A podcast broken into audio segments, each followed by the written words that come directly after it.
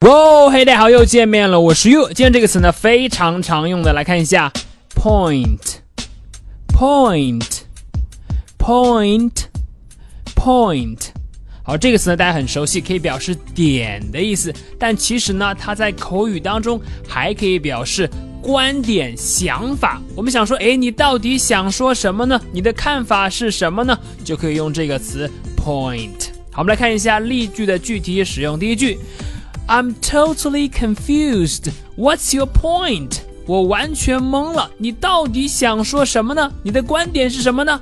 I am totally confused. What is your point? 再看第二句，My point is that Mike is not the right person for this job. 我的观点呢，就是麦克呀，不是这个工作的合适人选。My point is that Mike is not the right person for this job。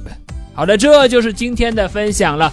Point 可以表示呢观点、想法，你到底想说什么呀？What's your point？你了解了吗？好的，那么如果你喜欢岳老师今天的分享呢，欢迎来添加我的微信，我的微信号码是哈哈衣服哈哈衣服这四个字的汉语拼音。今天就到这里，What is your point？我是 You，see you next time。